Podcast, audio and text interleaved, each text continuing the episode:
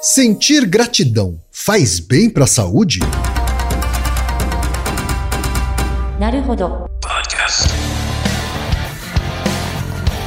Bem-vindo ao Naruhodô, podcast para quem tem fome de aprender. Eu sou Ken Fujioka. Eu sou Altair de Souza.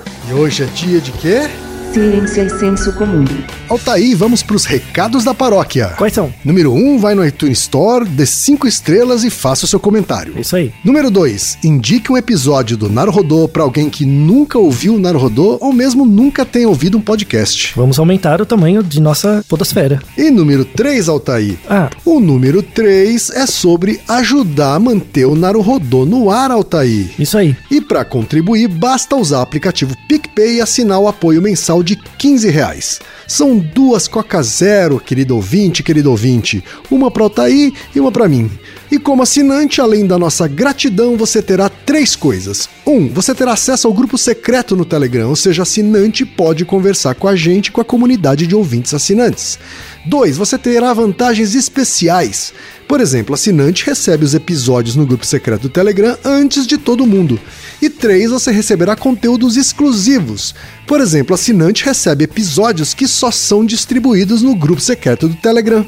Então é isso.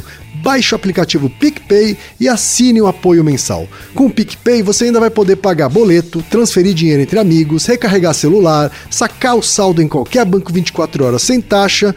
E olha só, no primeiro mês de apoio ao Narodô, você ainda tem um cashback de 15 reais. Isso mesmo, você assina e recebe seus 15 reais de volta.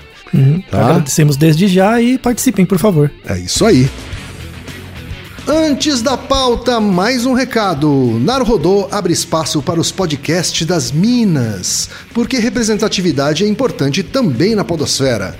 O destaque de hoje vai para o podcast Sonora. Ouça o recado que a Talita Takeda deixou para você, ouvinte do Naruhodô, e conheça o podcast Sonora. Sonora é um podcast dedicado à música. Para quem quer entrar no mundo da composição e da produção musical, esse é um prato cheio. Toda semana, eu, Talita Takeda e Tami Belfer convidamos um músico para contar sobre seus processos criativos, como ele compõe, como os discos são produzidos e a divulgação desse material. Estamos em todos os agregadores de podcasts ou no link direto anchor.fm/sonora anchor.fm barra sonora. E chegamos ao momento Alura, querido ouvinte querido ouvinte. Eu sei que nessa época de isolamento social a gente é bombardeado o tempo todo com lives, webinars, cursos, e embora o senso comum tente nos convencer de que estamos em home office, a verdade é que estamos sendo forçados a ficar em casa e tentando trabalhar em meio a uma pandemia. Então, meu recado é: antes de mais nada, vá com calma e cuide de sua saúde mental.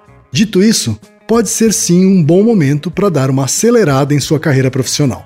E é para quem estiver afim de fazer isso que eu quero falar aqui da Alura, a maior plataforma de cursos online do Brasil. Tem mobile, programação, front-end, infraestrutura de tecnologia, design, user experience, marketing digital, data science, inovação, gestão, tem para todos os gostos. E a Alura não é só uma plataforma ela é uma instituição de ensino, ou seja, ela garante a qualidade dos cursos que são produzidos por ela mesma. E funciona de um jeito muito simples. Você tem acesso a mais de mil cursos com uma única assinatura. Agora a vantagem: ouvinte Naruhodô tem desconto de 100 reais. Mas para ter esse desconto, precisa acessar a seguinte URL, anota aí, alura.com.br barra promoção barra. Repetindo, alura.com.br barra promoção barra Naruhodô. Ilustríssimo ouvinte, ilustríssimo ouvinte. Quando eu fui estudante há muitos anos, não tive a chance que você pode ter. Fazer uma universidade que alia a flexibilidade das aulas à distância e a dinâmica tão importante das aulas presenciais. Sabe onde você pode ter isso? Na PUC Minas.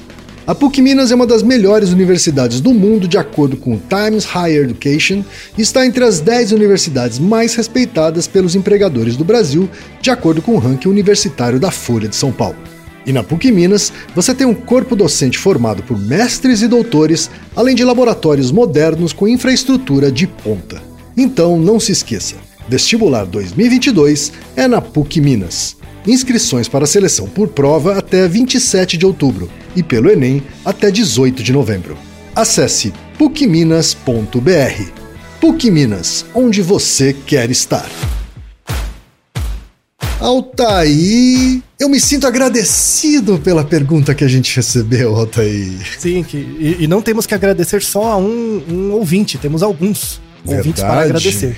O Rafael Joaquim Alves, que é mestrando em engenharia mecânica pela Universidade do Estado da Santa Catarina e estudante de ciências de dados nas horas vagas, diz que estava numa conversa com uma amiga que mandou um vídeo em que é falado sobre um experimento em que as pessoas deviam escrever sobre coisas que elas sentiam gratidão durante uma semana e que as pessoas que faziam isso tinham seu nível de felicidade aumentado.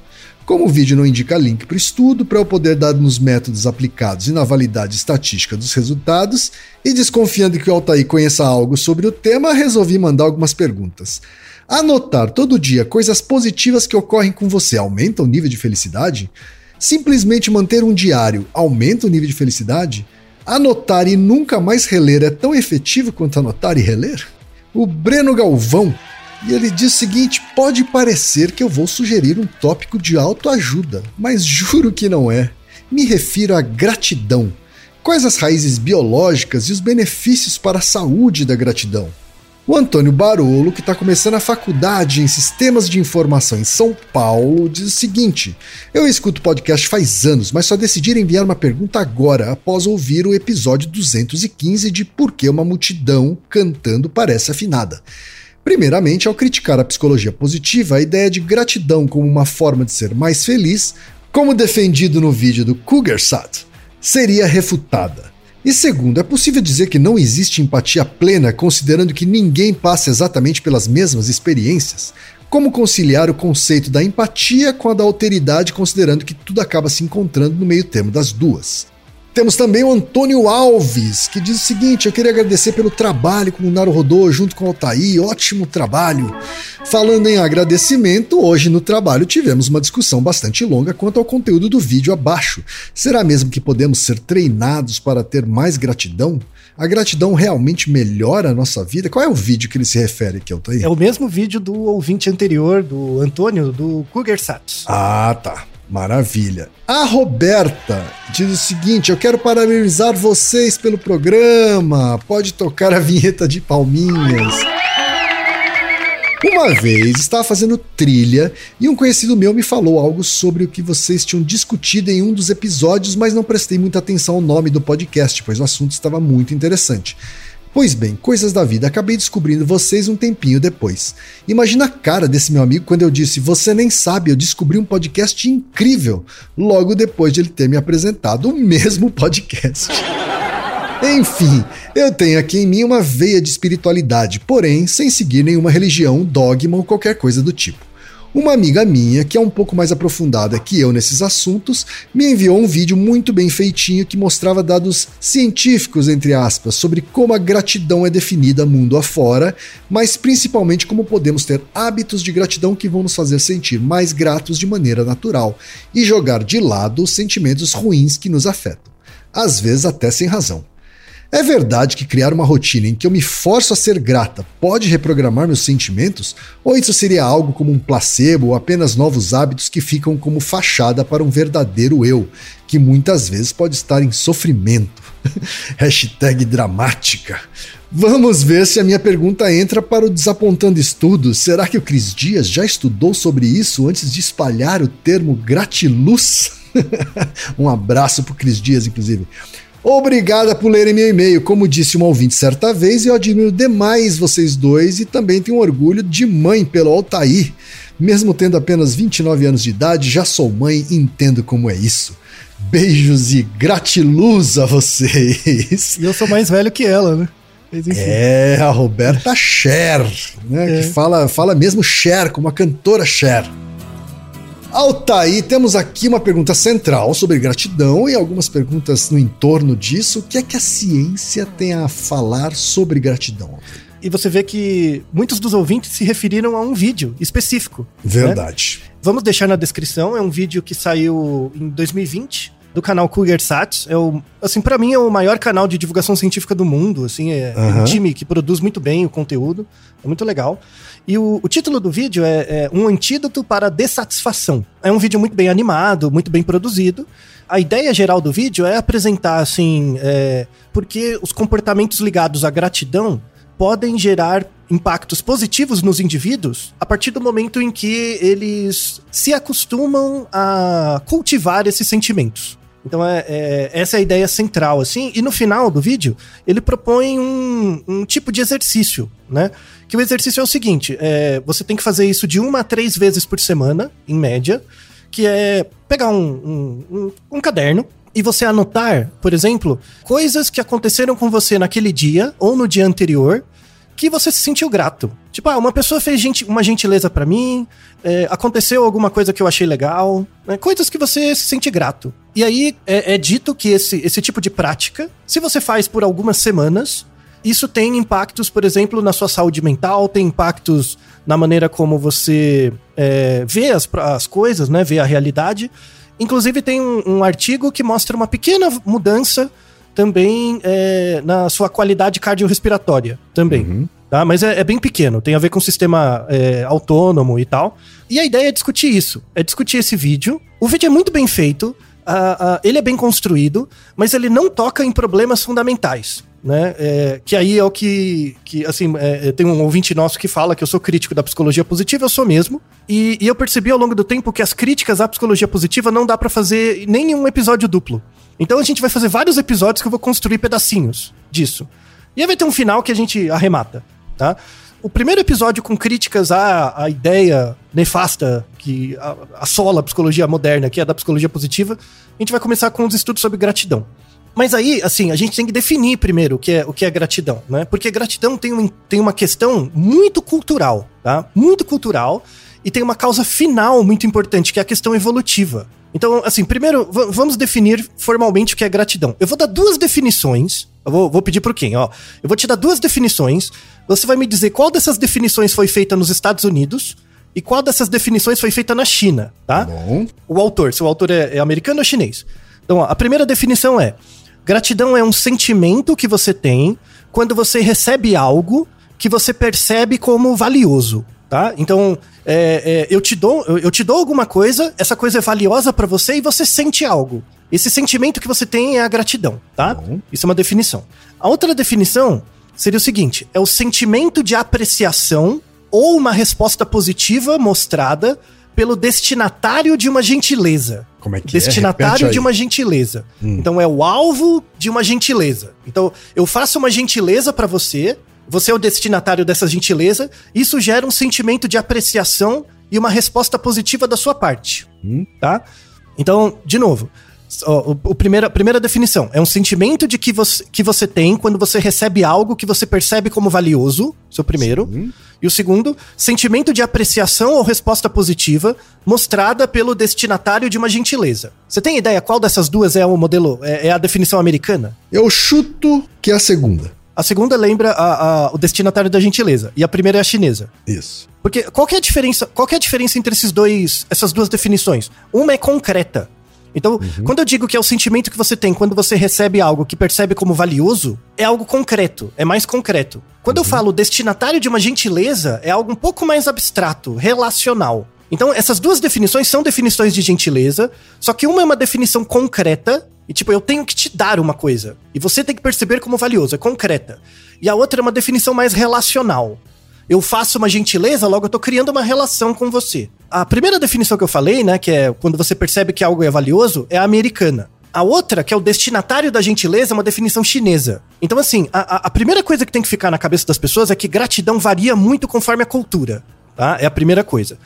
O sentimento que você sente é o mesmo, mas a maneira como você entende ele é diferente. E é por isso que os resultados dos estudos dão diferente quando você avalia culturas diferentes. Porque uma coisa é o que o seu corpo sente, outra coisa é o uso, o uso social que você faz desse sentimento. O que varia é o uso social, tá? Mas o, o que você sente, gratidão, todo mundo sente igual. Você chinês, amer, japonês, americano, brasileiro, o que quer que seja. Todo mundo sente igual. Mas o uso social é diferente, tá? Então, assim, é, é muito importante atacar as questões culturais e as questões filosóficas por trás da gratidão. Vai ser a primeira parte do episódio. Então, assim, por que, que as pessoas, por exemplo, quando eu te dou um presente, e é um presente que você gosta, né? Uma coisa que você achou, você fica. Você sente uma coisa, você não escolhe sentir grato. Quando você ganha alguma coisa, ou quando você recebe um elogio, ou quando você recebe comida. Até alguém te faz um jantar. Você sente alguma coisa, você não escolhe sentir, né? Então, parece que é um, é um sentimento básico muito comum, essa gratidão, né? E, e, é mesmo, sabe? Tem, tem uma, uma base evolutiva muito forte no sentimento de gratidão. Só que é, é, em outros organismos, a gente não consegue saber se o gato, o cachorro ou o macaco ficou grato a alguma coisa. O que a gente consegue descrever são comportamentos pró-sociais. Pró-socialidade. Pró-socialidade é a disposição de um organismo para ajudar outro. Então, por exemplo, você está sendo atacado e eu vou e te ajudo, né? Isso é um comportamento pró-social. Eu não preciso pensar que, que o, o, bichinho que foi ajudado está grato. Mas o, o, a própria visualização do comportamento, né? É um comportamento pró-social. Símios tem muito comportamento pró-social, de proteger filhotes ou de proteger um, um, um, ataque de um macho em relação a outro, alguma coisa do tipo. E o comportamento mais primitivo. Então, primeiro você tem no, nos humanos a gratidão. Em outros organismos você tem a pró-socialidade, que é uma disposição para ajudar. E você tem um comportamento mais, eu não vou chamar de primitivo, mas mais básico, que é a reciprocidade. Reciprocidade, eu faço algo para ter algo. Só que quando, é, só que não é desse sentido egoísta, de ah, eu tô fazendo para você porque você vai me retribuir o favor, tá? Reciprocidade você pode ver num nicho ecológico. Por exemplo, tem um organismo que se alimenta de uma planta, aí ele faz cocô num lugar, isso vai fertilizar o solo para outra planta. Isso é uma reciprocidade. Não precisa ter intencionalidade. Então, assim, pensando pela causa final, pela questão evolutiva, a gratidão é um, é um sentimento que foi moldado evolutivamente a partir da reciprocidade, que a ação de um organismo no ambiente gera resultados em outros organismos, mesmo que ele não perceba, porque todos estão dentro de um nicho ecológico. A partir dessas interações de nicho ecológico, isso reforça o comportamento de certos organismos. Mas a pessoa que foi uh, responsável pela atitude ou coisa assim que gerou essa sensação na outra pessoa, ela não necessariamente teve a intenção. Então, aí a gente vai. Quando, quando entra na gratidão humana, tem, entra a questão da intencionalidade. Na reciprocidade não tem. Tipo, uhum. qualquer coisa que você faz no seu ambiente pode ajudar alguém por tabela e você nem sabe. Mas como mas você faz o ser humano mesmo... ele pode, mas o ser humano ele pode fazer as duas coisas, certo? Ele faz as duas coisas, necessariamente. Ele, po ele, pode fazer tanto inconscientemente quanto com intencionalidade. Isso, e, e faz diferença. E faz diferença, não, não, é, não é a mesma coisa. Hum. Então assim, só, só para mostrar os níveis, né? Em organismo tipo réptil, ave, é, é, até bactéria, tem reciprocidade. Né? A ação do organismo gera um resultado no meio. A partir da complexificação dos organismos, a reciprocidade em organismos que são sociais vira pró-socialidade. Pró-socialidade, para manter a unidade do grupo, proteger filhotes, coisas do tipo. Quando uhum. a gente entra.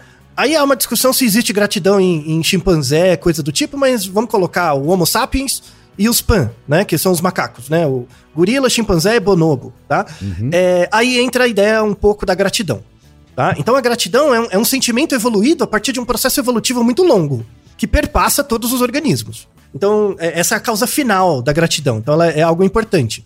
A gratidão é algo que você aprende. Ah, o sentimento de gratidão, não. O sentimento de gratidão, não. Mas o uso social, sim. O uso social da gratidão é aprendido. E aí entra a discussão filosófica. E a minha primeira crítica aos estudos de psicologia positiva, porque eles não falam dessa diferença filosófica e faz um monte de erros conceituais, assim, em, em vários estudos. Desde o Seligman, que é o criador da área tá? Mas eu vou, vou deixar minha, minhas críticas a ele depois, para outro episódio. E aí, é, essa é uma diferença que vem da filosofia, né? Na filosofia mesmo se estuda muito essa diferença, porque é um tema que é estudado desde os gregos. Então, por exemplo, o, o Aristóteles define é, gratidão como uma virtude. E o que é uma virtude? Uma virtude são traços de caráter moralmente positivos que são estáveis. Então, assim, você ser grato é algo que é sempre positivo, é sempre bom, né? Então é uma virtude. E o Aristóteles define também virtude como alguma coisa que está entre um excesso e uma deficiência. Então, assim, você tem que ter gratidão, mas não pode ser nem muito pouco, porque se for muito pouco você é ingrato, e não pode ser demais, porque aí as pessoas acham que você está querendo algo demais. Não pode ser muito exagerado, porque vira servidão. E não pode ser muito pouco, porque senão você fica ingrato. Essa é a ideia, tá bom? Por isso que é, é, boa parte dos filósofos vê a gratidão como uma virtude, porque é meio como uma régua que coloca você num nível sabe, nível de parede, pra você ver se a parede tá reta, né? A, a bolha. A gratidão é uma coisa que te coloca nesse meio, assim. Você não pode ser nem muito pouco, nem ingrato, nem servil, que é ser gratidão, ter a gratidão demais. Tipo aquelas pessoas que abraça a árvore, abraça o sol. No final, elas, ele, ela quer matar todo mundo. Mas tá escondendo dela mesma. Ela quer matar todo mundo. Então, por isso que é uma virtude. É algo que dá a média né, da, das coisas. Uma medida própria das coisas. E aí os, o, o, o, Kant fala que é algo muito importante. O Hume também e tal. Mas aí, hoje em dia, os papers mais atuais da área de filosofia colocam a gratidão de forma ambivalente. Tá? Porque a gente tem dois tipos de gratidão. Então, assim, tem uma gratidão que é chamada gratidão preposicional, de preposição. Então, quando eu digo, por exemplo, A é grato a B por fazer X. Então, o Altair é grato ao quem por ele ter feito alguma coisa, tá? É tudo concreto. Então, por que, que é chamado gratidão preposicional? Porque o Altair é grato ao quem por por é a preposição. Quando existe a preposição, é a gratidão preposicional. E é tudo concreto. Eu existo, você existe, e a razão pela qual eu sou grato a você existe. Essa gratidão preposicional. Você tem a gratidão proposicional, que é o seguinte: tipo, A é grato que Y ocorreu. Por exemplo, eu sou grato que durante a festa não choveu. E aí você não tem uma, um outro agente. Isso, não tem um outro agente. E o que é feito é algo abstrato. É algo que não depende de nenhuma relação. Essa diferença não é feita nos estudos de gratidão e ela é crucial. Porque só uma delas gera benefício para a saúde. A outra é indiferente, tá? Então, quando a, a, a, o único tipo de gratidão que gera realmente um impacto social ou mesmo na saúde é o tipo de gratidão preposicional. A é grato a B por fazer X. A é grato a Y porque Y ocorreu. Não é uma gratidão que gera tipo um feedback social que faz o indivíduo perceber a ele mesmo como algo diferente. Eu explicando desse jeito filosófico parece óbvio, mas isso é uma estratégia que muitas religiões usam. Muitas religiões. Isso não é de hoje, isso é desde o início das religiões. Muitas religiões transformam gratidões proposicionais em preposicionais. Por exemplo, eu digo que você tem que ser grato a Deus por ter ocorrido um milagre. Eu pego Deus, transformo numa entidade, num, num algo factível, operacionalizável, Sim. e o milagre também. Só que isso é, uma, é, é um pouco falacioso. Porque, na verdade, o que, que é Deus? Você não consegue nomear nem mensurar. E o que é um milagre? Uhum. Você também não consegue, né? Então, o, o, existe uma relação muito forte entre gratidão e espiritualidade. E, e, entre gratidão e religião. Isso é um problema, tá? Isso é um problema. É, na verdade, hoje em dia, que não é atacado como deveria na literatura. Tem razões para isso, é outro episódio. Mas, mas isso mas... já é um já é uma construção do homem, né? Porque total, a, não, a, gra construção... a, a, gratidão é um sentimento inato. Isso, isso, com uma base hum? evolutiva sólida. Sim. Isso. Mas, Só que mas o é uso social dela, o uso uhum. social da gratidão, é utilizado para condicionar contextos ideológicos, para condicionar você a pertencer a certos grupos. Perfeito. Tá? Isso é usado há milhares de anos. Então, se você pega, por exemplo, a, a hermenêutica do cristianismo, do budismo, do islamismo e do hinduísmo, que são as maiores religiões, essas quatro são baseadas na gratidão. Então, assim, se você parte. Aí é um pensamento dedutivo, né? Se você parte do pressuposto de que existe um Deus que criou todas as coisas, e ele criou isso sem, sem nenhum interesse, você é grato. É uma consequência natural. Então, a, a, adorar a Deus é, antes de tudo, um comportamento de gratidão com essa imagem. E, e como você vive num, num, num contexto social em que Deus existe, né, essa, essa entidade existe, você transforma a gratidão proposicional em preposicional, porque você objetifica Deus como uma coisa que faz parte do seu centro social. Então, a, ao invés de eu falar, ah, é grato, Altair é grato ao quem? Eu falo, Altair é grato a Deus. Porque ele faz também parte. Ele é um elemento. Então, muitas religiões usam esse sentimento de gratidão, né, uma exadaptação desse sentimento de gratidão, corporificando ou personalizando a ideia de Deus para que ele seja um agente. E sendo um agente, você é capaz de ser grato a ele. E quais são as formas de você ser grato a Deus? Participando dos eventos é, é, eucarísticos, por exemplo, da religião. O exemplo é, é, é, bonito, mas aí tem a questão religiosa por trás também, né? Que acaba atrapalhando, mas enfim. É você pensar, por exemplo, na Eucaristia, né? Na religião é, cristã. A, a, a, Eucaristia, pelo menos para os católicos, é visto como um sacramento. Na verdade, é uma, entre aspas, uma reencenação da Santa Ceia, do, do momento que Jesus vem com as, os apóstolos e, devi, e, divide o pão e o, e, o, e o vinho e tal, é um momento de divisão em que todos se sentem gratos, é um momento de agradecimento. Antes de tudo, a Eucaristia é um momento de dizer obrigado. Obrigado a esse E isso é feito todo dia, né? Durante a missa, todo dia, como uma forma de ressignificar esse, esse, esse agradecimento por esse, essa ação que ocorreu no passado, mas é projetada por meio de uma instituição é, religiosa há milhares de anos. E isso não vale só para a religião, vale para a empresa. Muitas vezes você é grato à empresa. A empresa também é uma entidade que não tem um corpo, né? Ela, ela é uma ideia. É também uma, uma forma de preposicionar objetos para gerar gratidão, tá? Uhum. É assim que, por exemplo, você cria adorador de iPhone, adorador de Samsung, adorador de videogame, esse tipo de coisa. Você pega entidades transcendentes, cria uma corporificação nela, logo você é grato a ela por algo que supostamente ela te fez. Sim. É interessante o mecanismo, né?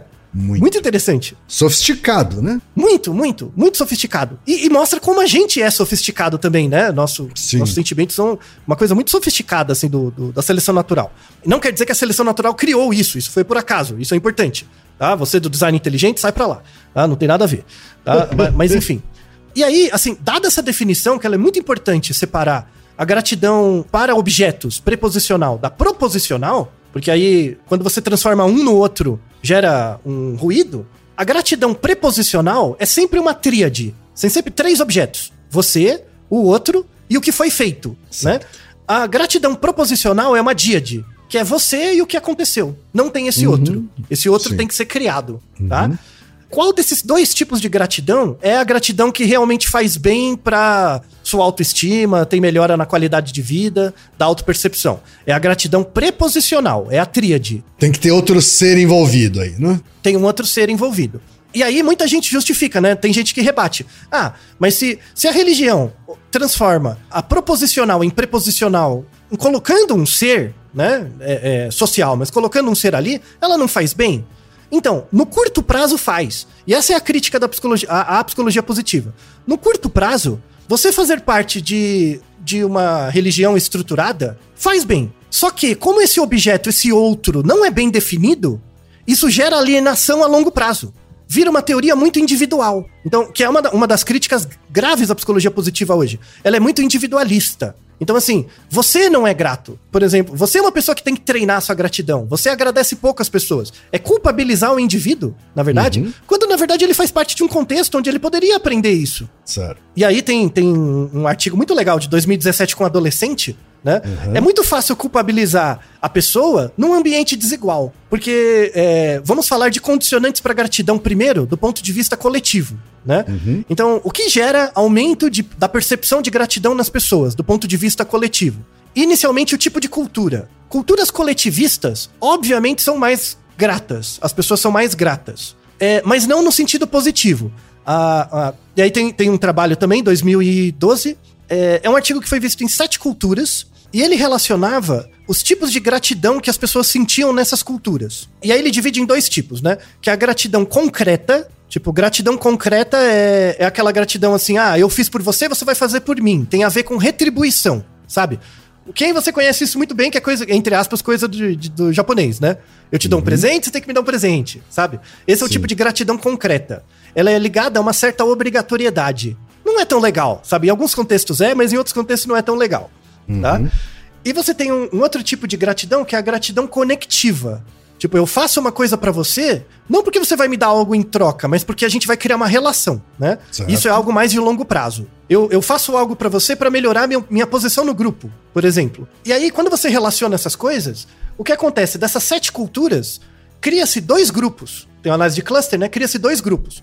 Num agrupamento é claramente visto Estados Unidos e Brasil, com o maior, a, o maior grau de gratidão concreta, o Brasil, e todos os outros, China, Coreia do Sul, Turquia e Rússia, como tendo maiores níveis de gratidão conectiva. E a razão por trás disso não é porque, ah, brasileiro e americano é mais egoísta e os outros são. É, não, não é isso.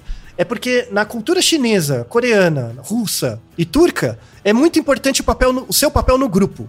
Mais importante do que você é, é, que família você pertence, que grupo você faz parte, esse tipo de coisa. Então, essas diferenças culturais são algo que moldam, que molda a percepção individual de gratidão, né? Por que eu sou grato? Eu sinto gratidão. Obrigado por você ter feito algo por mim. É muito legal. Né? Uhum. Mas qual o uso que eu faço isso disso a curto prazo e longo prazo? Quer, quer ver, quer ver um, um uso dialético da gratidão? Eu peço pro Ken, por exemplo, agradecer uma pessoa. Então, ah, Ken, pense uma pessoa. Com, com certeza, se você parar pra pensar, vão ter pessoas que fizeram coisas legais por você e você gostaria de agradecer, né? Uhum. Só que ao mesmo tempo que você faz isso, dependendo do contexto, você vai pensar, poxa, muito legal o que essa pessoa fez por mim, queria dizer obrigado para ela. Mas se eu disser obrigado para ela, pode ser que tenha outra pessoa que se sinta mal porque eu não agradeci ela. Seja porque eu esqueci, né, o que acontece. E aí muita gente fala isso, né? Tipo, ah, não vou agradecer todo mundo porque vai faltar alguém. Seja porque você acha que a pessoa fez menos do que de fato ela fez. Ela pode achar que, que fez muito por você e você não, não simplesmente não sabe. Então, a gratidão é uma coisa que a gente controla. Eu consigo controlar dizer para você obrigado. Mas a ingratidão a gente não controla muito, porque depende do outro. Depende da avaliação hum, do outro. Hum, né? Então, assim, nos Estados Unidos e no Brasil, acontece muito isso. A gente não tem controle necessariamente da ingratidão, né? A, ingratidão é algo muito avaliado pelos outros. Obviamente, uhum. a gente uhum. pode ser ingrato também. Aí, aí são situações óbvias né? Você me dá um presente e eu jogo fora, aí obviamente é uma ingratidão, né? Tudo bem. Sim. Tá? Mas essa, essa ingratidão relacional é muito difícil da gente controlar. Por isso que as pessoas preferem não agradecer em sociedades individualistas, porque ela não tem controle do que o outro vai achar. Agora, se eu vou da China, Coreia do Sul, Turquia e Rússia, né? Rússia é um pouco menos, mas a Turquia tem muito isso. E eu agradeço a uma pessoa publicamente, é, fica claro pro grupo por que, que eu tô agradecendo, porque ele faz parte de tal grupo. Por exemplo, se eu agradeço um membro da minha família, e essa família. É, é, e um amigo meu, ele não tem como, como achar que eu fui ingrato. Tipo, tem um, um familiar meu me ajudou e um amigo me ajudou. Se eu agradeço o familiar, o amigo não vai se sentir mal, porque eu estou falando dentro do contexto da família. Já fica claro o grupo a que eu estou me referindo. Então você tem um pouco mais de controle da ingratidão. Lá as pessoas têm mais gratidão social, em geral, né? E aí tem um trabalho sensacional, que eu não sei porque saiu numa revista de psicologia positiva, não sei como, ainda bem que o editor era uma pessoa séria, que é o seguinte: voltando no começo do episódio, esses treinamentos que eu mostrei, né, que tem no vídeo do Kurgesatsu e tal, de três vezes por semana você escrever coisas positivas que aconteceram com você, né? Quando você aplica esse protocolo de autotreino, né, em pessoas nos Estados Unidos e na China, na China não funciona. Não gera ah, mais bem-estar nas pessoas. Não gera resultado. Por quê? Porque ela já tem isso pelo, pela própria socialização, né? Uhum. Olha que interessante. Agora vê se o desgraçado da psicologia positiva estuda isso. Não estuda. Fica aplicando é, é, esses protocolos, massacrando o indivíduo e desconsiderando efeito social, por exemplo, como a cultura, a desigualdade, né? Aí tem um artigo sensacional também, 2019, que estuda o nascimento da, do senso de gratidão em adolescentes. E aí ele coloca um ponto muito importante que é a questão da personalidade. Existem variações de personalidade nos indivíduos em relação ao quão grato você é. Né? Aliás, eu ia fazer uma pergunta. É, esse sentimento de gratidão, ele começa a aparecer no ser humano a partir de que idade? Desde criancinha. Dois Desde anos. criança? É. Só que a, o que muda é a expressão, né? Ah. Então a gente ensina a criança. Quando a gente ensina a criancinha a falar obrigado, fala obrigado. Uns dois, dois, três anos. É porque, na verdade, ela é muito egocêntrica ainda. Uhum. Então você dá um presente, ela fala, ah, eu quero o presente. Você dá o presente, ela começa. O interesse dela em descobrir o presente é maior do que se referir a pessoa, uma outra pessoa. Aí você reforça ela, você fala, ah, dá, fala obrigado pro tio. E aí ela aprende verbalmente a falar obrigado, e depois ela vai associar o obrigado com essa sensação interna. Então, assim, a tá. criança sente a gratidão. A questão é a expressão, né? Como que ela expressa. Né? Uhum. Então, às, às, vezes você dá um presente e você perceber que a criança gostou muito, é o tipo de gratidão concreta que poderia te reforçar. Certo. Quando você sabe que a criança gostou muito de algo que você fez por ela, é a, a observação da gratidão nela. Depois isso tem que virar algo relacional, né? Então, ah, poxa, obrigado pelo que você fez por mim. E aí você lembra da pessoa. E aí, eventualmente, se você vê a pessoa com, passando por alguma dificuldade, você pode ajudar, né? E tal. E aí, voltando nesse estudo por adolescentes, que é bem interessante, eles mostram assim: tem é, questionários que avaliam seu grau de gratidão. Inclusive, vamos deixar na descrição dois deles. Você pode, são cinco, seis perguntas, você responde tem sua pontuação lá, do seu nível de gratidão, né? Médio, pelas coisas. Tá? Então, é, é, em adolescentes, isso é muito interessante, esse é um artigo muito legal, é, que mostra o seguinte: quando o adolescente. É, adolescente, é, é, eles estão limitando no estudo até 17 anos, tá? Uhum. Então, de, de 10 a 17 anos, tá? Essa faixa. Os adolescentes que passaram por dificuldades financeiras durante a, essa fase da vida, eles têm um menor nível de gratidão do que adolescentes que não passaram. Isso é uma coisa. Existe um, um efeito de renda muito forte no grau de gratidão que a pessoa vai desenvolver depois, quando ela ficar adulta, tá? Então, quando ela tem uma renda muito baixa ou passa por dificuldade, diminui a pressão para a pessoa se sentir grata pelas coisas, tá? Uhum. Uma forma de diminuir isso, que é, muitos, muitas ideologias sociais fazem isso, é a religião. A religião é uma forma de forçar você a ser grato, mesmo em um ambiente de desigualdade ou num ambiente pobre. É uma forma de, de treinar essa, essa, esse senso de gratidão. Além disso, tem traços de personalidade que são mais relacionados com a presença de maior ou menor gratidão. Então, por exemplo, pessoas extrovertidas têm um maior senso de gratidão pelas coisas. O que faz todo sentido, porque elas interagem mais. Então, aumenta a chance de ter né, bons, é, coisas positivas e, e isso retroalimenta. Já as pessoas que têm mais neuroticismo, e aí o que seria o neuroticismo? É a tendência de experienciar afetos negativos, ou a experiência de você ser uma pessoa muito preocupada. Pessoas muito preocupadas, noiadas, são pessoas que têm alto grau de neuroticismo e elas experienciam menos gratidão pelas coisas. Não quer dizer que elas são ingratas. Não quer dizer isso. Se você dá um uhum. presente para alguém que tem neuroticismo, ela agradece, fica feliz e tal. Mas ela tem um, um, um, menor senso de gratidão pelas coisas em si. Sabe? Pela. pela ah, obrigado sol, obrigado árvore, sabe? Esse tipo de coisa. Uhum. Isso é mais do extrovertido mesmo, né?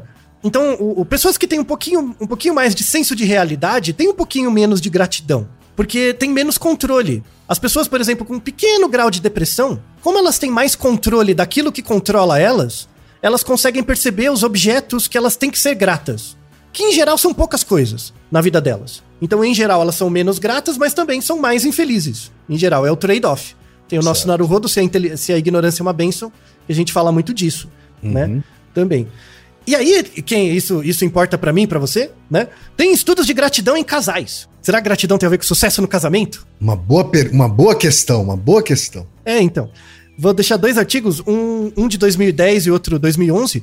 Um é, foi feito com 67 casais e eles viram o, o grau de gratidão local, assim, no dia. E aí é um resultado bem interessante. Eles mostram assim, eles avaliaram os dois, os dois componentes do casal separadamente e aí avaliaram o quão, o quão grato um, um parceiro se sente em relação ao que o outro faz por ele. E, e a cada dia. E aí, quando um dos parceiros se sente mais grato, é, é, particularmente mais grato do que a média naquele dia, isso aumenta a percepção da qualidade de relacionamento do outro. Hum. Entendeu? Então, se eu me sinto. A gente é um casal. Eu me sinto muito grato pelo que você faz por mim. Mas eu não demonstro. Eu não preciso demonstrar. Né? Eu sinto isso aumenta a sua percepção da qualidade do nosso relacionamento naquele dia, né? Mesmo você não demonstrando. E, e isso é o mais importante. Quando você demonstra, não funciona. Você não pode demonstrar. E aí volta no, no Aristóteles. Porque quando você sente, tem essa sensação de gratidão, isso muda os seus comportamentos, principalmente nas microexpressões. O seu, o seu comportamento parece mais fluido em relação ao outro. E o outro decodifica isso. Né? Hum, então, não então é que você não está demonstrando, é que você não está demonstrando de forma explícita. Isso, isso, não demonstra muito diretamente. Você está demonstrando com sinais, com não microexpressões. Isso. Tudo né? não verbal.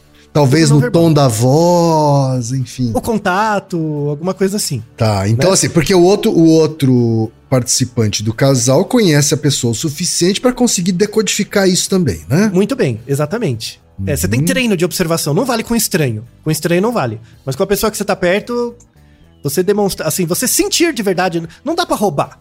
Esse é o um negócio, não dá para roubar. Ah, vou comprar um presentinho. Não, não rola, velho. Tá jogando dinheiro fora. Né? O é. negócio é sentir a parada mesmo, né? Se você não tá sentindo, repense, né? Repensa né? Uhum. Tá, conversa, sei lá, vê se tem alguma coisa atrapalhando. Agora, presentinho, que é uma coisa material, acho que realmente talvez artificialize demais a gratidão. Mas, mas às vezes a pessoa ela demonstra, uh, sei lá, com lágrimas, sabe assim? Ela demonstra com uma, com uma emoção mais à flor da pele, assim. Aí não funciona? Aí não funciona? Com, com certeza, com certeza. Ah. Não, não, aí reforça, reforça né? Aí, aí é uma. De... Por quê? Porque é uma demonstração no corpo. É uma demonstração certo. do corpo, né? Quando você Aí você decodifica mais, assim. É. Tá. Quando você objetifica a transformação por meio de um objeto, perde um pouco do efeito. Entendi. Entendeu? E se então, forem palavras? Também. Não, não, tudo bem. Aí tudo bem. Né? Também mas, vale, mas também vale. Vale, sim. mas depende hum. do tom da palavra. Isso, mas sei lá, às vezes a pessoa faz um. É, é, sei lá, a pessoa faz um agradecimento é, num discurso emocionado, assim, sabe? Então, É, é, porque porque eu, eu pego muito o Reich, né? O Reich fala o seguinte: o Wilhelm Reich. Ele fala que você na rua é uma pessoa, quando fecha a porta da sua casa você é outra, e quando fecha a porta do quarto você é outra. Aquela pessoa que tá dentro do quarto com você, ela sabe que quando você tá falando em público, você tá falando pros outros ou pra pessoa. Ela percebe isso. Não dá pra você esconder, entendeu? Isso, isso é uma coisa muito masculina, né? O Aham. homem mostrar, ó, essa aqui é a mulher que eu amo, papapá, no, no público. né? Sem ela eu não faria nada, não seria nada, Isso. né? É, só que a, a Aham. mulher, a, a pessoa sabe quando isso faz sentido ou não. Entendeu? Tem que. sim, é- é- sim. é a demonstração que não importa, é, o sentimento. Porque o sentimento tem que estar Certo. presente em qualquer demonstração pra fazer sentido. Perfeito. né? Entendo. Essa é a manha do gato. Tá? Faz todo sentido. É, É, não dá pra disfarçar, é uma droga. Uhum. né? Isso tem a ver com, com o artigo de 2011 também, né?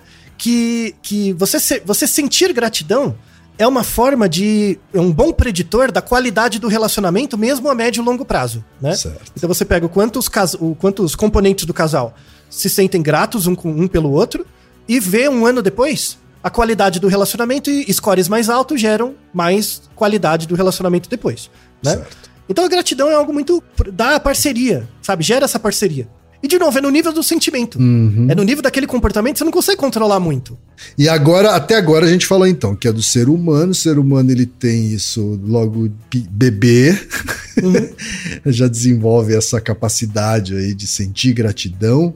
Uhum. É, essa dinâmica acontece em que outras espécies do mundo animal? assim? Nenhuma. Assim, nesse nível, nesse nível nenhuma. Nem Aí volta. primatas, O, o primata tem a pró-socialidade. tá? Mas não tem essa toda essa dinâmica sofisticada que a gente falou. Hum, é muito difícil de avaliar. Por quê? Porque, porque a- a- o grau de. é, o grau de conexão social que as pessoas têm, humanos, em relação a outros Uhum. organismos, é muito diferente. Certo. A gente tem um grau de conexão, conectividade muito maior e uma dependência muito maior, né? Uhum.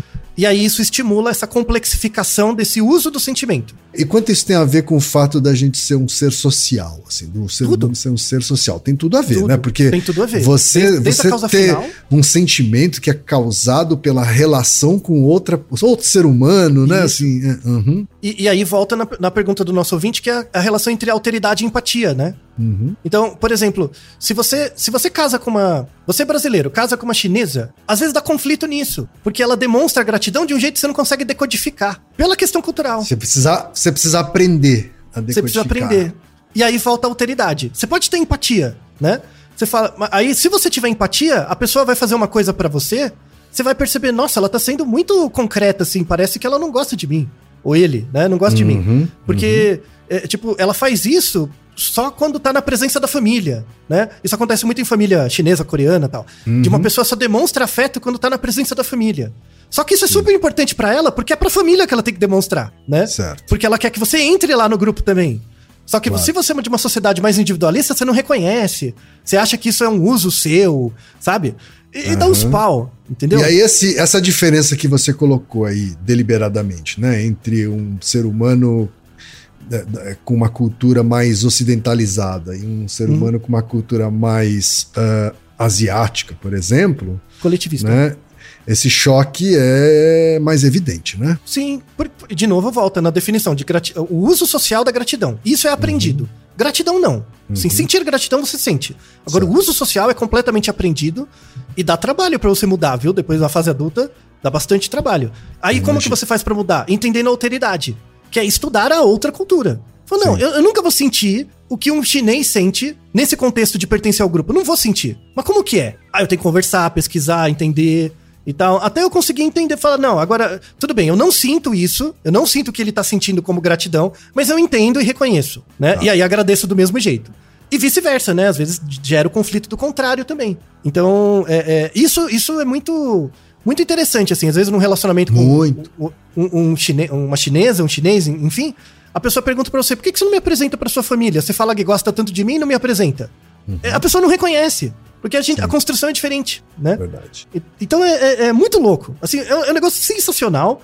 E, e por isso que, por essa questão da gratidão não ser atacada com a riqueza que deveria, muitas áreas da psicologia usa isso para subjugar a sociedade no indivíduo. Para falar que a- vo- você não é grato, a culpa é sua. É a mesma coisa do religioso. Você é um, um mau cristão, não segue as normas, as normas sociais, por isso que você não é feliz. completamente errado. Não faz nenhum sentido isso, sabe? Quer reduzir o namastê e melhorar a gratidão das pessoas? Diminua a desigualdade social. Diminui a desigualdade. Invista em planos de, de melhoria de qualidade de vida para grupos desfavorecidos e, e passa a taxar bilionário. Todo mundo vai se sentir mais grato. Todo mundo. Não precisa de religião, não precisa de, de nada. Sabe? É a questão é, é de recurso. Sabe? A gratidão foi modelada nos organismos por causa de recurso. Antes era recurso natural, agora é recurso financeiro. É a mesma coisa sabe? Sim. Então, muita gente mistura gratidão com, com espiritualidade. Não existe relação dessas coisas. Não tem relação de dependência entre essas coisas. Você ser espiritualizado não aumenta a sua gratidão. E você ser uma pessoa grata não aumenta a sua espiritualidade. Não tem relação. E você tá? ser uma pessoa mais pobre aumenta a sua capacidade de, de gratidão, de sentir gratidão em comparação a pessoas mais ricas? Então, se você pensar gratidão é, é, proposicional, não. Você ser grato à vida, assim, não. Certo. A preposicional pode aumentar, porque aí você conhece os alvos das pessoas que te ajudam, certo. né? Isso tem muito a ver, assim, pessoas que passam por dificuldades na vida, tipo uma doença, uma dificuldade financeira, elas se tornam mais gratas depois. Tá. Então, a vida se torna o um máximo, a vida é, vira, vira um máximo depois de períodos difíceis, né? É meio que uma compensação.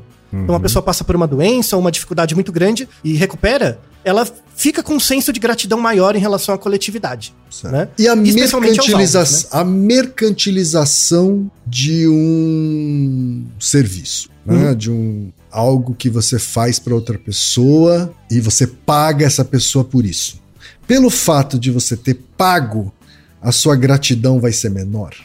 Não necessariamente. Hum. Não necess... Aí a gente entra num ponto muito importante que é da psicologia clínica. Quando você pensa na psicologia clínica, sobretudo quando você pensa na teoria da transferência, a transferência que você cria entre o analisando e o, o analista ou o terapeuta, por que, que tem um monte de terapeuta que é picareta? E aí não faz valer o dinheiro que é pago para ele. Porque a pessoa não estudou o suficiente, não entende, não tem treino de observação sufici suficiente para entender o que, que é a transferência. E eu não tô falando de transferência do ponto de vista psicanalítico surgiu na psicanálise, mas existe uma forma de pensar a transferência que é essa relação entre duas pessoas, onde uma se esvazia e a outra coloca o conteúdo, os conteúdos simbólicos, é, linguísticos dela. Isso independe da área. Qualquer, qualquer linha de, de psicologia trabalha com transferência. Dá nome diferente, mas trabalha.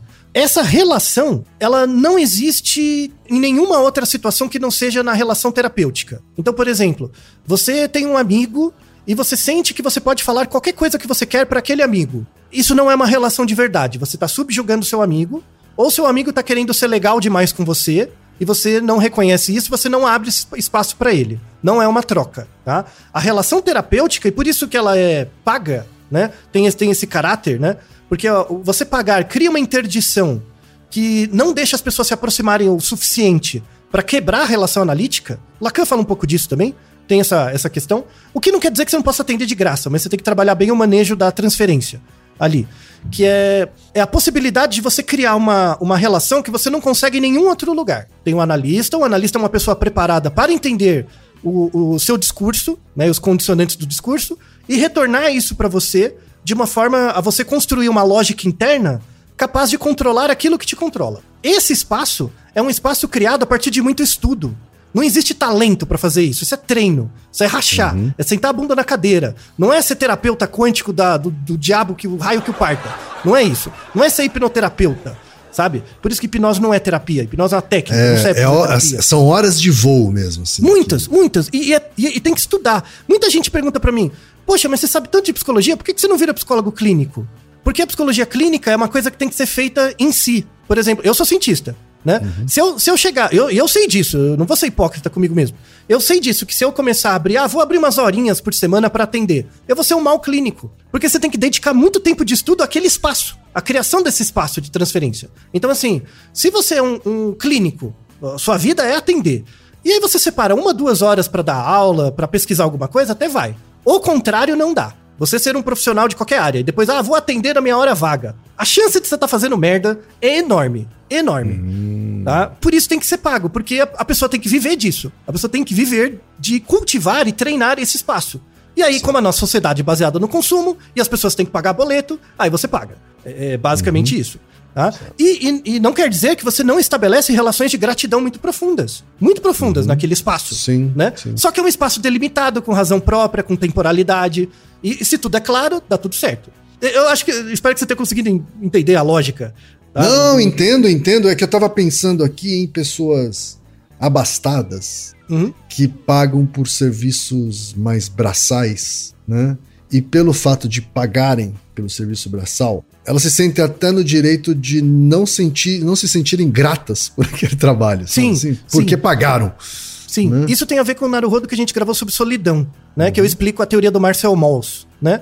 O que ele fala que, que as, todas as coisas são dádivas. E a partir do momento que você dá uma coisa, isso cria uma relação. Né? Uhum. A partir do momento que eu te dou um objeto, isso cria uma relação com você e cria uma relação de dependência social, porque as coisas Sim. todas são dádivas que você Sim. dá. Né? E, e, a teoria do Marcel Mauss é uma teoria baseada na gratidão. A gratidão como um centro, não de uma religião, mas de uma unidade do grupo. O grupo é uhum. é unido por meio de relações de gratidão, né? Uhum. E a gente vê isso em muitas culturas e tal, né? É, quando, pra, e para que serve o dinheiro? O dinheiro é uma interdição. Quando eu te pago, isso é uma interdição para a gente não se relacionar. Então, tá aqui, pago, obrigado, tchau, né? É, e aí tem, tem é, é um artigo dos anos 70, né, 1974, que ele mostrou isso, assim, você... As pessoas iam numa loja, compravam produtos, era uma loja de bens de consumo. Compravam produtos, depois de dois dias, alguém ligava na casa da pessoa agradecendo por ela ter comprado. Falou, oh, muito obrigado por você ter comprado, tal, tal, tal. Em 1974, a, a, as pessoas... Aí tinha um grupo que não foi agradecido e outro que foi. O grupo que foi agradecido retornava é, com 80% mais probabilidade à mesma loja. Hum. Porque você cria essa relação por meio do obrigado, né? Sim. Você meio que força um pouco esse contato. Né? Hoje em dia esse efeito não existe. Por quê? Porque a internet fica macerando coisas na sua Sim. cabeça o tempo todo, né? Em 1970 funcionava, hoje em dia não. Todo mundo fala obrigado o tempo o todo. O volume que a gente tem hoje acaba banalizando, né? Essa, é, essa vira um obrigado vazio, né? Uhum. Vira um E aí voltamos de novo no Aristóteles, que é a regra. Ou os feliz aniversário robóticos, né? Enfim. Isso, feliz aniversário de Facebook e tal, né? Uhum. Então, a, a, por isso que a gratidão, ela é uma é, ela é uma virtude, porque é algo entre a ingratidão e a servidão, né? certo. né? Então, por exemplo, as relações de mercado são relações serviço. Então a, a empresa chega para você, é, é, aquela bobagem que muita gente fala, que a. Como, como que fala? É, é, o cliente tem sempre razão. Uhum. Isso é uma relação servil, é um excesso de gratidão. Gera ruído. A pessoa não entende isso como uma relação, uma, um, um relacionamento de verdade. É, é, soa estranho, né? Então todas as relações que não são humanas, são mediadas por outros objetos, sempre tem alguma outra coisa. Né? Seja nesse, fazer você pertencer a um grupo e defender uma ideologia, seja você é, é, ajudar outros grupos, é, seja você consumir. Né? A partir do momento que você desconecta a gratidão de coisas, é, é, de objetos que são proposições e colocam em preposições, são pessoas, né? Uhum. em situações reais, aí a gratidão é algo que faz muito bem. Muito, muito bem. Então, assim, eu, eu pelo menos sou grato a, a todas as pessoas que me ensinam coisas. E aí, para fechar o episódio, eu queria pedir uma lição de casa para todo mundo. Tipo, não precisa falar com a gente, mas tenta. Tenta. Assim, eu, eu garanto que vai gerar resultado. Garanto, tá? E eu não tô sendo conte-conte com essas merda aí, tá? É, garanto. Ó, depois do episódio, acabou o episódio, durante o dia de hoje, pense em alguma pessoa que você sabe que te ajudou na vida, tá? Pode ser uma pessoa que você não tem mais contato, a, a pessoa não pode estar tá morta, tá? A pessoa tem que estar tá viva, tá? Pense uma pessoa que você sabe que te ajudou, mesmo se você já tiver dito isso para ela, se você não tiver contato, acha o Facebook, qualquer coisa, manda um e-mail para essa pessoa, escrevendo: olha, em tal situação, você foi uma pessoa que me ajudou muito, obrigado, tal, tal, tal. Só queria te dizer isso, tá? Faça isso. É, é, para uma pessoa. Se tiver mais, faça mais. Mas esse é um exercício que, se você fizer com alguma constância, é, vai gerar muito bem para você ao médio e longo prazo. Porque é algo que você controla. Tipo, eu consigo controlar ser grato por alguma coisa. Eu consigo chegar. Quem? Muito obrigado pelo, por você ter me chamado para fazer o Naruhodo cinco anos atrás. Eu estou sendo genuíno. Muito obrigado, Reginaldo, por exemplo, por dar tão pouco trabalho pra gente, apesar da gente dar muito trabalho para ele editar o episódio, uhum. sabe? E, e, e, você sente que é genuíno, essa é a ideia. Você escrever um, sei lá, eu, eu lembro, eu lembro de uma, uma, uma, vez que eu fiz isso. Eu mandei um, um e-mail para um professor meu da faculdade, 10 anos que eu não falava com ele. Senti um dia, eu falei, porra, esse cara mudou minha vida na faculdade, velho. Ele falou um bagulho, mandei um e-mail, mandei. Uhum. Porra, foi muito legal. Porque ele respondeu, ele achou super legal e tal, mas, mas só o fato de eu ter mandado parece que tirou uma coisa de mim sabe? Verdade. Tipo, pô, cara, obrigado, sabe? Da hora. Então, essa é a recomendação pra todo mundo, sabe? Você não precisa de religião, você não precisa de empresa, você não precisa de diabo nenhum pra fazer isso. Então faça, Verdade. hoje. Não precisa de Não é? coach, não, tá aí. Nada. Não precisa de nada. Você precisa estudar, sabe? Leia os artigos da descrição, estuda e, e- e faz isso. Manda E faz essa tarefa de casa, né? Exato. Tá certo, Altair. Eu adorei essa tarefa de casa. Eu vou fazer ela com várias pessoas, viu, Altair? Faça, faça, faça. Você só tem a ganhar. É verdade. Você sabe que eu fiz isso de um jeito é, deliberado é, e inesperado pro, pra pessoa alvo, né? Que foi agradecer ao Celso Loduca no meu talk, no meu TEDx, no meu TEDx Talk. É assim, eu lembro. Da- e, e agradeci ele, ele não esperava aquilo, né? Ele descobriu ao assistir. E mas eu fui deliberado, assim, sabe? Porque de fato é uma pessoa que é uma das pessoas, só uma das pessoas, né? Que foi foi importantíssima em momentos chave da minha vida, assim, né? Então é, eu, eu tenho uma relação de pessoas assim e farei essa sua tarefa de casa, tá aí. Isso, faça. Você só tem a ganhar. Eu, eu, além de vocês, que são pessoas que mudaram a minha vida, não só você quanto o Reginaldo, né, também. Eu, eu- já tive chance de dizer isso pessoalmente, sempre falo, falo em todo lugar, porque é importante, me faz bem e, e faz sentido, é de verdade. Faz todo né? sentido. É, e, e eu sempre agradeço a pessoa, não, não publicamente, mas porque não teve oportunidade, mas agora eu vou fazer isso, que é a pessoa que me fez ser cientista, que é a minha mãe. Uhum. Minha mãe tem esse papel. Se não fosse por ela, não estaria aqui falando com vocês. E eu tenho certeza que vocês não aprenderiam tudo que vocês aprenderam. né? Então a, a minha mãe tem esse papel fundamental também. né? Então é, é uma oportunidade de deixar grato, é, deixar registrado o agradecimento a essa pessoa que possibilitou eu ser o que sou hoje. Minha mãe. Sensacional, tá? E eu vou aproveitar então e agradecer o Reginaldo publicamente agora. Sim. Né? Por Altair, eu já nem preciso que eu agradeça em todas as vezes que eu menciono o Naruhodô, mas o, o Reginaldo queria agradecer publicamente aqui. Eu sou muito grato ao talento dele, né? Ao fato dele estar dedicando o talento dele para o nosso trabalho, sensacional, né? E também para minha mãe, né? Porque de fato acho que ela é uma das grandes responsáveis pelos valores que eu carrego até Isso. hoje, assim, né? Então, é, também muita muita gratidão por ela e as outras pessoas eu vou fazer pela tarefa de casa, tá bom, Thaís? E a todos vocês que ouvem o episódio também há tantos anos e acompanham a gente. A gente agradece toda vez, mas nunca é demais. É verdade. Olá pessoal, olha o Reginaldo aqui, editor do podcast, caindo aqui de paraquedas. Também quero deixar os meus agradecimentos, primeiramente para o Ken Altair. Eu sou muito grato a vocês por me darem a oportunidade de poder editar esse podcast e aprender aí juntamente com vocês. Cada episódio é uma aula de graça que eu tenho aqui. Muito obrigado, professor Altair, e para o nada leigo Ken Fujioka. Um rápido agradecimento agora para meus pais, que não estão mais vivos. Muito obrigado pela paciência, pelo tempo investido e aguentar muitas malcriações. Saudades deles. E também para um jornalista que também não está mais vivo, chamado Fernando Vieira de Mello. Foi um homem excepcional, com uma cabeça muito além do tempo dele. Foi um tremendo mentor, um excelente caráter e saudades dele também. Muito obrigado, Ken. Muito obrigado, Ataí. E Naruhodô, ilustríssimo ouvinte. E você já sabe, aqui no Naruhodô, quem faz a pauta é você. Você tem alguma pergunta pra gente ou quer comentar algum episódio? Escreva pra nós. podcast@naruhodô.com.br. Repetindo, podcast@naruhodô.com.br. e lembre-se, mande nome completo, idade, profissão e a cidade de onde você está falando. É isso aí. な